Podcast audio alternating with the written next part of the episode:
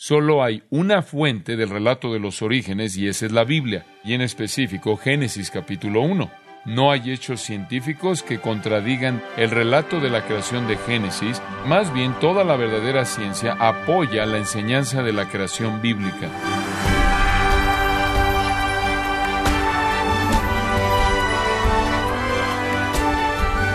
Gracias por acompañarnos en su programa Gracias a vosotros con el pastor John MacArthur. Usted necesita poseer un grado académico para ser cirujano, ejercer la abogacía y por lo general para enseñar en una universidad.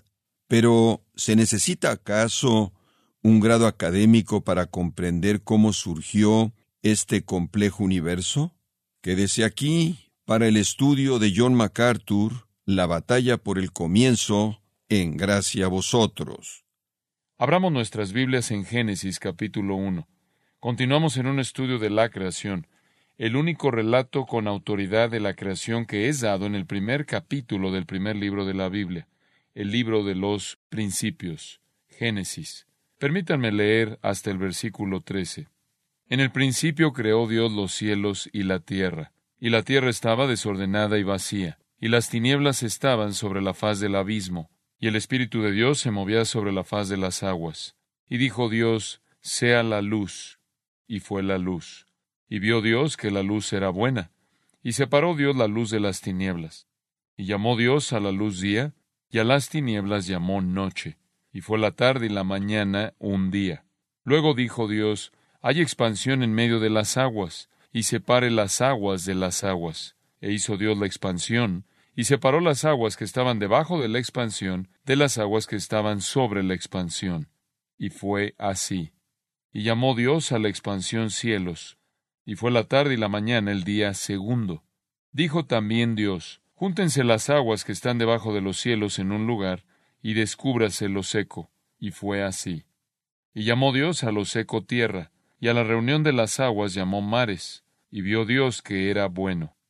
Después dijo Dios, produzca la tierra hierba verde, hierba que dé semilla, árbol de fruto que dé fruto según su género, que su semilla esté en él sobre la tierra. Y fue así. Produjo, pues, la tierra hierba verde, hierba que da semilla según su naturaleza, y árbol que da fruto, cuya semilla esté en él, según su género.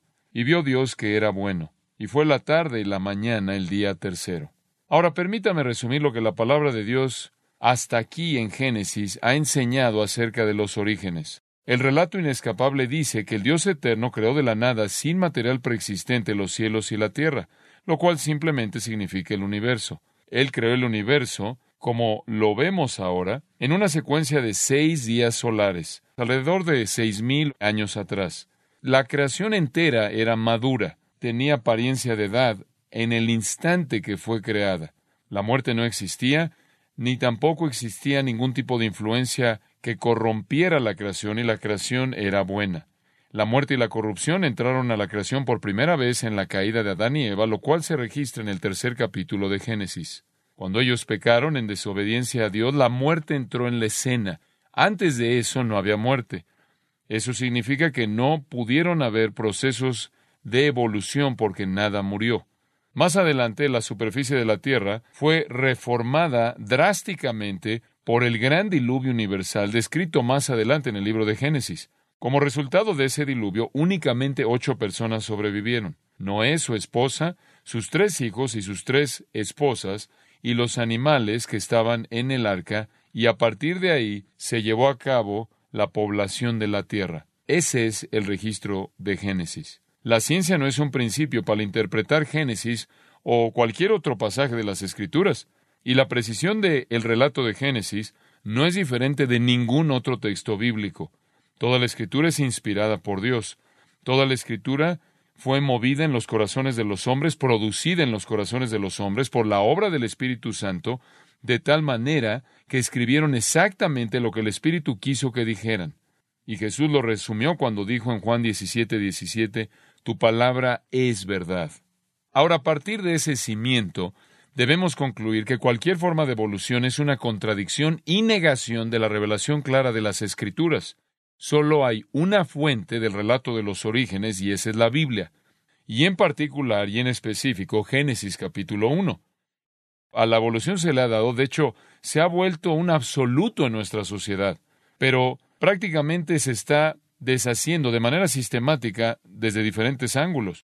Entre más conocemos acerca de la naturaleza del universo, entre más entendemos la imposibilidad absoluta de que haya algún tipo de evolución, inclusive al grado, y esta es una fuente interesante que citar, que Robert E. Smith, un miembro afiliado de la Unión de Libertades Civiles de Norteamérica en la parte occidental de Missouri, de quien ustedes probablemente saben que no es ningún amigo de las Escrituras, dijo lo siguiente, y cito, Durante los últimos cinco años he seguido muy de cerca la literatura creacionista y he asistido a conferencias y debates de temas relacionados, y únicamente en base a los argumentos científicos pro y contra o a favor y en contra, me he visto forzado a concluir que el creacionismo científico no solo es una teoría viable, sino que ha alcanzado cierta reputación, si no es que superioridad sobre la teoría normativa de la evolución biológica. Que este deba ser el caso es algo sorprendente, particularmente a la luz de lo que se nos enseñó a la mayoría de nosotros en la escuela primaria y secundaria. Y prosigue. En términos prácticos, la última década de actividad intensa por parte de los creacionistas científicos ha dejado a la mayoría de los profesores evolucionistas indispuestos a debatir con los profesores creacionistas. Muchos de los evolucionistas han sido públicamente humillados en dichos debates por su propia falta de erudición y por la debilidad de su teoría. Fin de la cita. Paul Ackerman ha escrito un libro llamado Después de todo es un mundo joven. Y en él él dice esto. Algunos de ustedes han ido a Disneylandia, lo puedo ver. Y en el libro él dice lo siguiente, y cito, Permítame ser claro en este asunto. Los evolucionistas por todo el mundo han tenido que aprender de manera difícil que la evolución no puede sostenerse frente al creacionismo de ninguna manera en una situación de debate justo e imparcial, en donde lo que está en juego son los corazones y las mentes de audiencias inteligentes, indecisas, no, obstante objetivas y de mente abierta. La experiencia probará que lo mismo es el caso también en el asunto de la edad. Las creencias evolucionistas acerca del origen y el desarrollo de la vida no pueden resistir el escrutinio de una oposición informada, y tampoco los evolucionistas pueden decir que el universo ha existido durante 10 a 20 billones de años y la Tierra durante cuatro y medio billones de años. Retrasar el colapso de la aceptación pública de dichas declaraciones será necesario para que los científicos evolucionistas eviten cuidadosamente el debate. Fin de la cita. Cuando usted ve a la gente en la parte sur de California hacer un camino trazar un camino a lo largo de una montaña, quitan un pedazo de la montaña para hacer un camino, y ve usted el lado de esa montaña cortado, usted ve varias líneas de estratificación, líneas de estratos, o cuando va al Gran Cañón y ve las impresionantes capas de estratos geológicos que hay ahí, usted está viendo lo que los evolucionistas suponen que ha sido esta prácticamente acumulación de sedimento continua durante billones y billones y billones de años. Los evolucionistas creen esto. Ellos creen que prácticamente durante billones de años este sedimento se ha estado acumulando. Pero hay varias maneras en las que se presentan problemas para ellos, y aquí hay uno que me parece muy interesante. Los científicos le pueden decir prácticamente con qué frecuencia los meteoros inundan la Tierra. No tanto que inunden, sino que caen en la Tierra. Han medido eso durante mucho, mucho tiempo. Le pueden decir cuántos meteoros se queman en el espacio antes de que lleguen a la Tierra y cuántos meteoros, generalmente algunos muy pequeños, llegan a la Tierra cada año.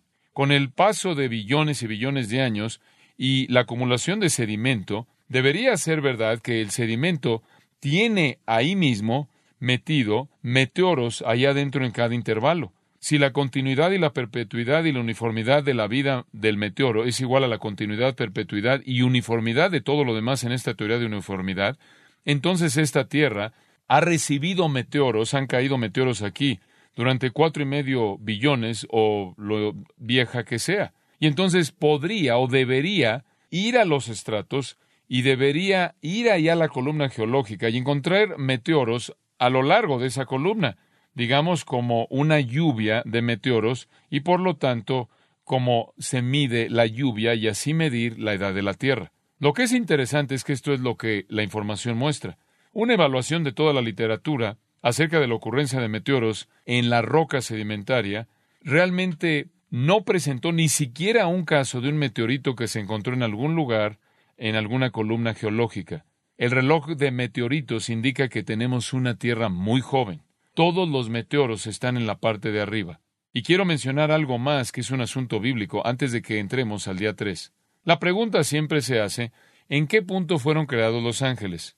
No son mencionados en Génesis 1, entonces, ¿cómo sabemos cuándo fueron creados los ángeles? Bueno, ni Génesis ni ningún otro texto de las Escrituras explica de manera específica cuándo fueron creados los seres angélicos. Lo que es definido es que son criaturas y que fueron creadas y que tienen un comienzo.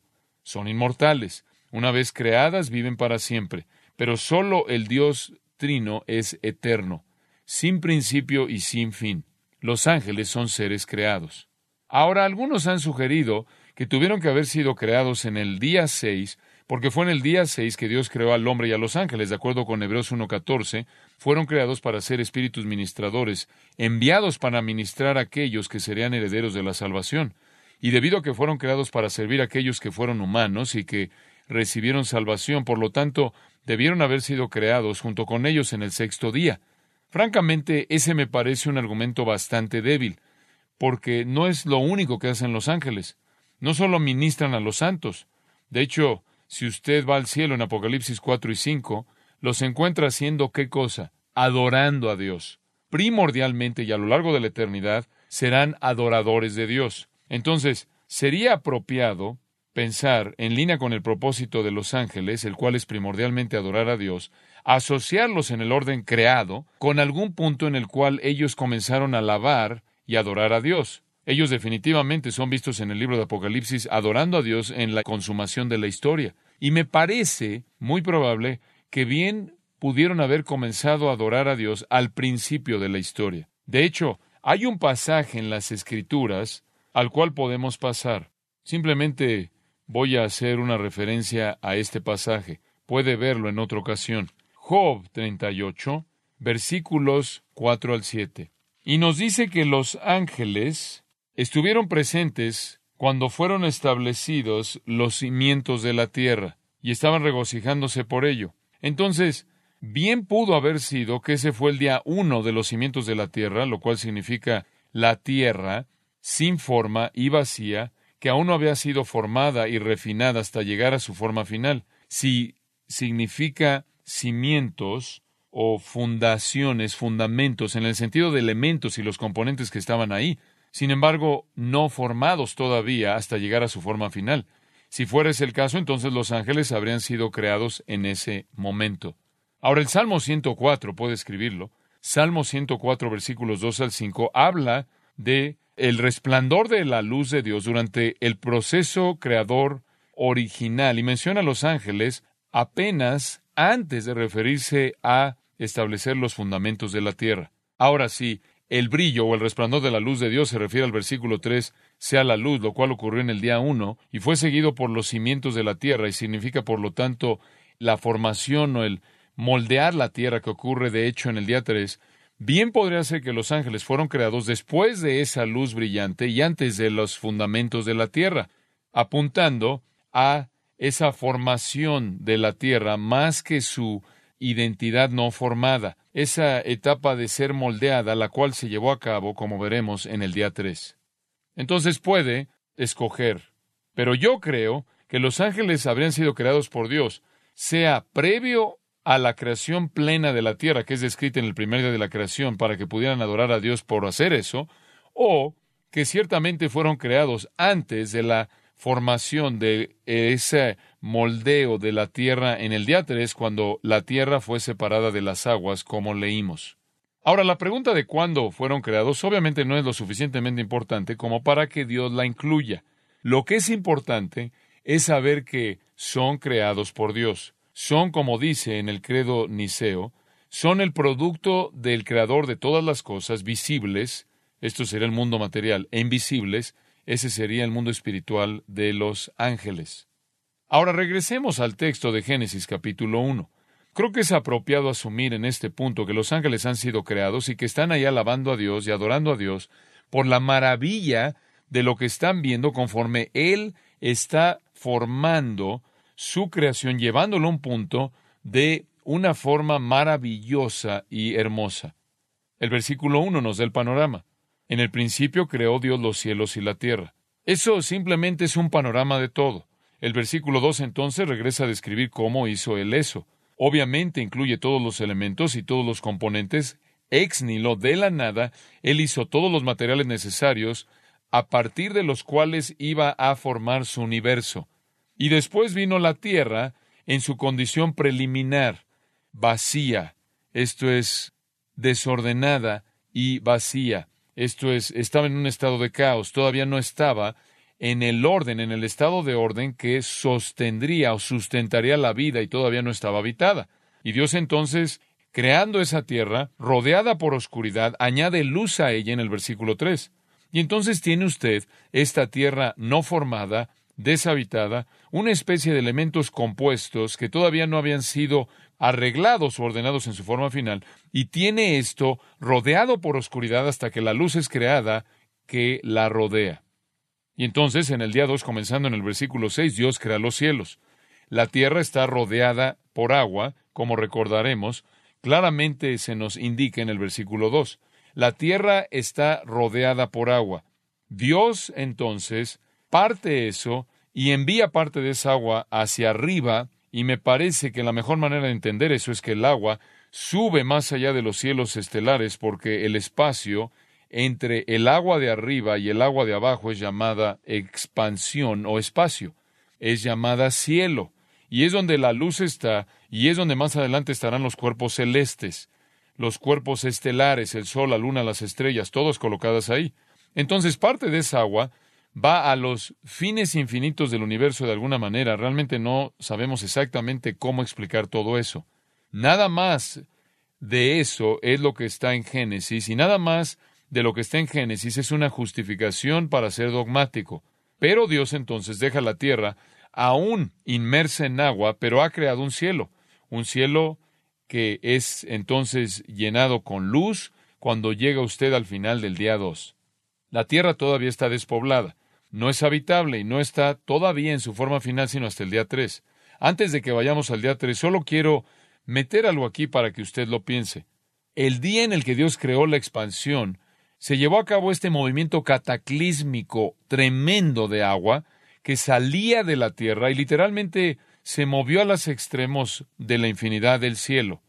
Esta gran expansión que conocemos como espacio, la gran expansión que conocemos como el cielo, toma su forma y llegó a existir. Simplemente imagine usted la velocidad con la cual los cielos infinitos enteros fueron creados.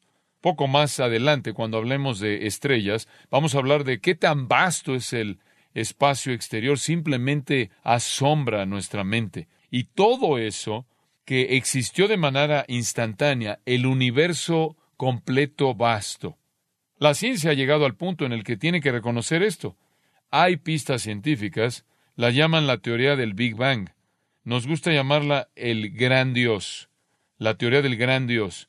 Sabemos que fue un gran Dios. Piensan que fue un Big Bang, un tipo de explosión grande. Y la revista del mundo, World Magazine, registra esto. La evidencia científica para el Big Bang se vuelve más y más teológica, de acuerdo con la cosmología de inflación cósmica. La idea es que de alguna manera el universo entero simplemente hizo esto. El día 2 fue un Big Bang llevado a cabo por un gran Dios, fue una gran explosión llevada a cabo por un gran Dios, quien instantáneamente creó el universo. Ahora tenemos una tierra no formada, tenemos luz y tenemos un universo vasto. Y al llegar al día 3 en el versículo 9, dijo también Dios, Júntense las aguas que están debajo de los cielos en un lugar. Note usted ahí, júntense las aguas que están debajo de los cielos. Ahora, esas serían las aguas que todavía están en la tierra. Las otras aguas prácticamente están arriba de los cielos como contraste. Y el lenguaje aquí de manera clara indica eso. Y dice aquí, júntense las aguas que están debajo de los cielos en un lugar y descúbrase lo seco. Y fue así. Ahora, Dios en el día 3 va a darle forma a la tierra. Y comienza el versículo 9, como siempre en el relato de Génesis, dijo también Dios. Lo vuelve a ver en el versículo 11, después dijo Dios. Y en el versículo 14, dijo luego Dios. Y en el versículo 20, dijo Dios. Y entonces así ha sido también en el pasado, versículo 2, versículo 3, y dijo Dios. Versículo 6, luego dijo Dios. Todo existe de la nada por el hecho de que Dios simplemente hable y entonces exista. En el primer día Dios divide la luz de la oscuridad. En el segundo día Dios divide el agua que está abajo del agua que está arriba. En el tercer día Dios divide la tierra del el mar. Las aguas, júntense las aguas que están debajo de los cielos. Eso es claramente el agua que todavía permanece sobre la tierra. El agua de arriba se ha ido a la expansión de los cielos, pero hay aguas que todavía permanecen en la tierra. De regreso ahí en el versículo 2, la tierra estaba cubierta con agua. La superficie del abismo es llamada, la superficie de las aguas. La tierra todavía está cubierta en esta agua, y abajo del agua está la materia sólida que está escondida abajo de las aguas que cubren la tierra. Dios entonces manda estas aguas que cubren la tierra a que sean juntadas, a que sean congregadas en un lugar. La Septuaginta usa la palabra sinagoga o un lugar de reunión, de congregación. Toda el agua que rodeaba la tierra ahora es congregada en un lugar y al mismo tiempo el versículo 9 dice, dijo Dios, descúbrase lo seco. Y fue así. Entonces Dios separa el agua de la tierra seca. Esta es una declaración simple, una oración simple, pero ¿puede usted comenzar a imaginarse el cataclismo que ocurrió cuando eso fue hablado por Dios? De pronto, repentinamente, lo material que está en su condición no formada, sepultada bajo las profundidades del el mar, comienza a moverse y todos esos elementos necesarios comienzan a operar y producir tierra para empujar para crear la superficie de la tierra. El agua se mueve congregándose un lugar. Hay reacciones químicas tremendas que se están llevando a cabo conforme los elementos se combinan entre sí para formar el complejo de minerales, el complejo de roca y tierra, constituyendo la tierra sólida en referencia a su superficie, su manto y su esencia, su núcleo y toda la superficie terrestre, realmente un acto asombroso de creación. Henry Morris escribe, y cito, Los grandes movimientos de la Tierra comenzaron a llevarse a cabo. Superficies de tierra sólida aparecieron por encima de las aguas y una red compleja de canales y reservas se abrieron en la superficie para recibir las aguas que se estaban retirando del continente que se estaba levantando. Fin de la cita. Se levanta el continente, bien pudo haber sido un solo gran continente, que más tarde fue dividido en continentes múltiples por el cataclismo de el rompimiento de las placas tectónicas durante el diluvio, cuando las fuentes del abismo rompieron el continente y lo empujaron hasta llegar a su forma actual. Pero en este punto el continente, quizás solo un continente, se levanta y toda el agua es congregada en un lugar o es reunida en un lugar. Este es algo increíble. El agua está congregada no solo en un gran mar, sino está ensamblada, por así decirlo, ciertamente en diferentes contenedores, en diferentes lugares distintos. La congregación, el juntar estas aguas, es un término plural. Habían aguas múltiples estaban todas reunidas, se juntaron todas, de tal manera que se tocaban las unas a las otras, en el sentido de que todas estaban conectadas. Y obviamente habrían habido reservas subterráneas, habrían habido conductos subterráneos, ríos, arroyos y también fuentes y manantiales, pero todos conectados entre sí, todo el agua fluyendo por todos lados en la tierra interconectada. Y la condición no sería, como dije, no sería igual a nuestros mares postdiluvio. ya que todo cambió en el momento del diluvio, pero Dios creó los mares y Él creó la tierra seca. Ahora quiero mostrarle que este es el testimonio claro de las Escrituras, que Dios lo creó todo de manera instantánea.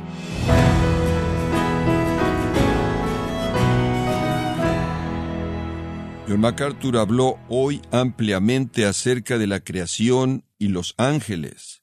Este tema cautivante es parte de la serie titulada La batalla por el comienzo, aquí en gracia a vosotros. Quiero recordarle, estimado oyente, que tenemos a su disposición el libro La batalla por el comienzo, escrito por John MacArthur, y puede adquirirlo en nuestra página en gracia.org o en su librería cristiana más cercana. Estimado oyente, permítame compartirle esta carta que nos envió Dania Marcela López, quien dice lo siguiente. Me llamo Dania Marcela López de Cartago, Colombia. Mi anhelo es poder algún día que mi esposo llegase a tener contacto con el pastor, ya que es su ministerio a seguir y es de absoluta admiración para mi esposo, que por la gracia de Dios le servimos a Dios en el ministerio, y él es un fiel seguidor y su madurez espiritual lo debe a Dios primeramente, y a las enseñanzas que siguen libros, la Biblia, redes del pastor John MacArthur, y mi Jesús les bendiga. Y será un privilegio que mi pastor MacArthur nos diera el honor por lo menos de que mi esposo pudiese tener acceso a él. Bueno, gracias Dania, Dania Marcela, por esta carta. Gracias por eh, el amor que tiene al ministerio y a su palabra, por ese apoyo a su marido y nos alienta saber cómo Dios está obrando en oyentes como usted, su esposo, a través de la palabra de Dios en gracia a vosotros. Si tiene alguna pregunta o desea conocer más de nuestro ministerio, como son todos los libros del pastor John MacArthur en español, o los sermones en CD, que también usted puede adquirir, Escríbanos y por favor mencione la estación de radio por medio de la cual usted nos escucha en gracia a vosotros. Es importante conocer no solo el país y ciudad de donde usted nos escucha, sino también la radio.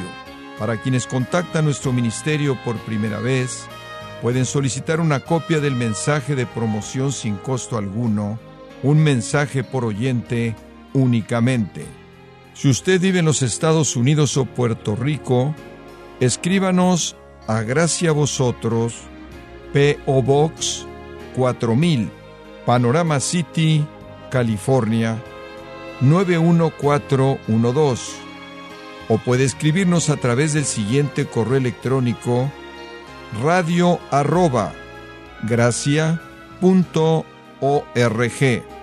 En nombre del pastor John MacArthur, de nuestro productor David Torres y del personal, le damos las gracias, invitándole para que nos acompañe en la próxima edición y así juntos continuar desatando la verdad de Dios un versículo a la vez, en gracia a vosotros.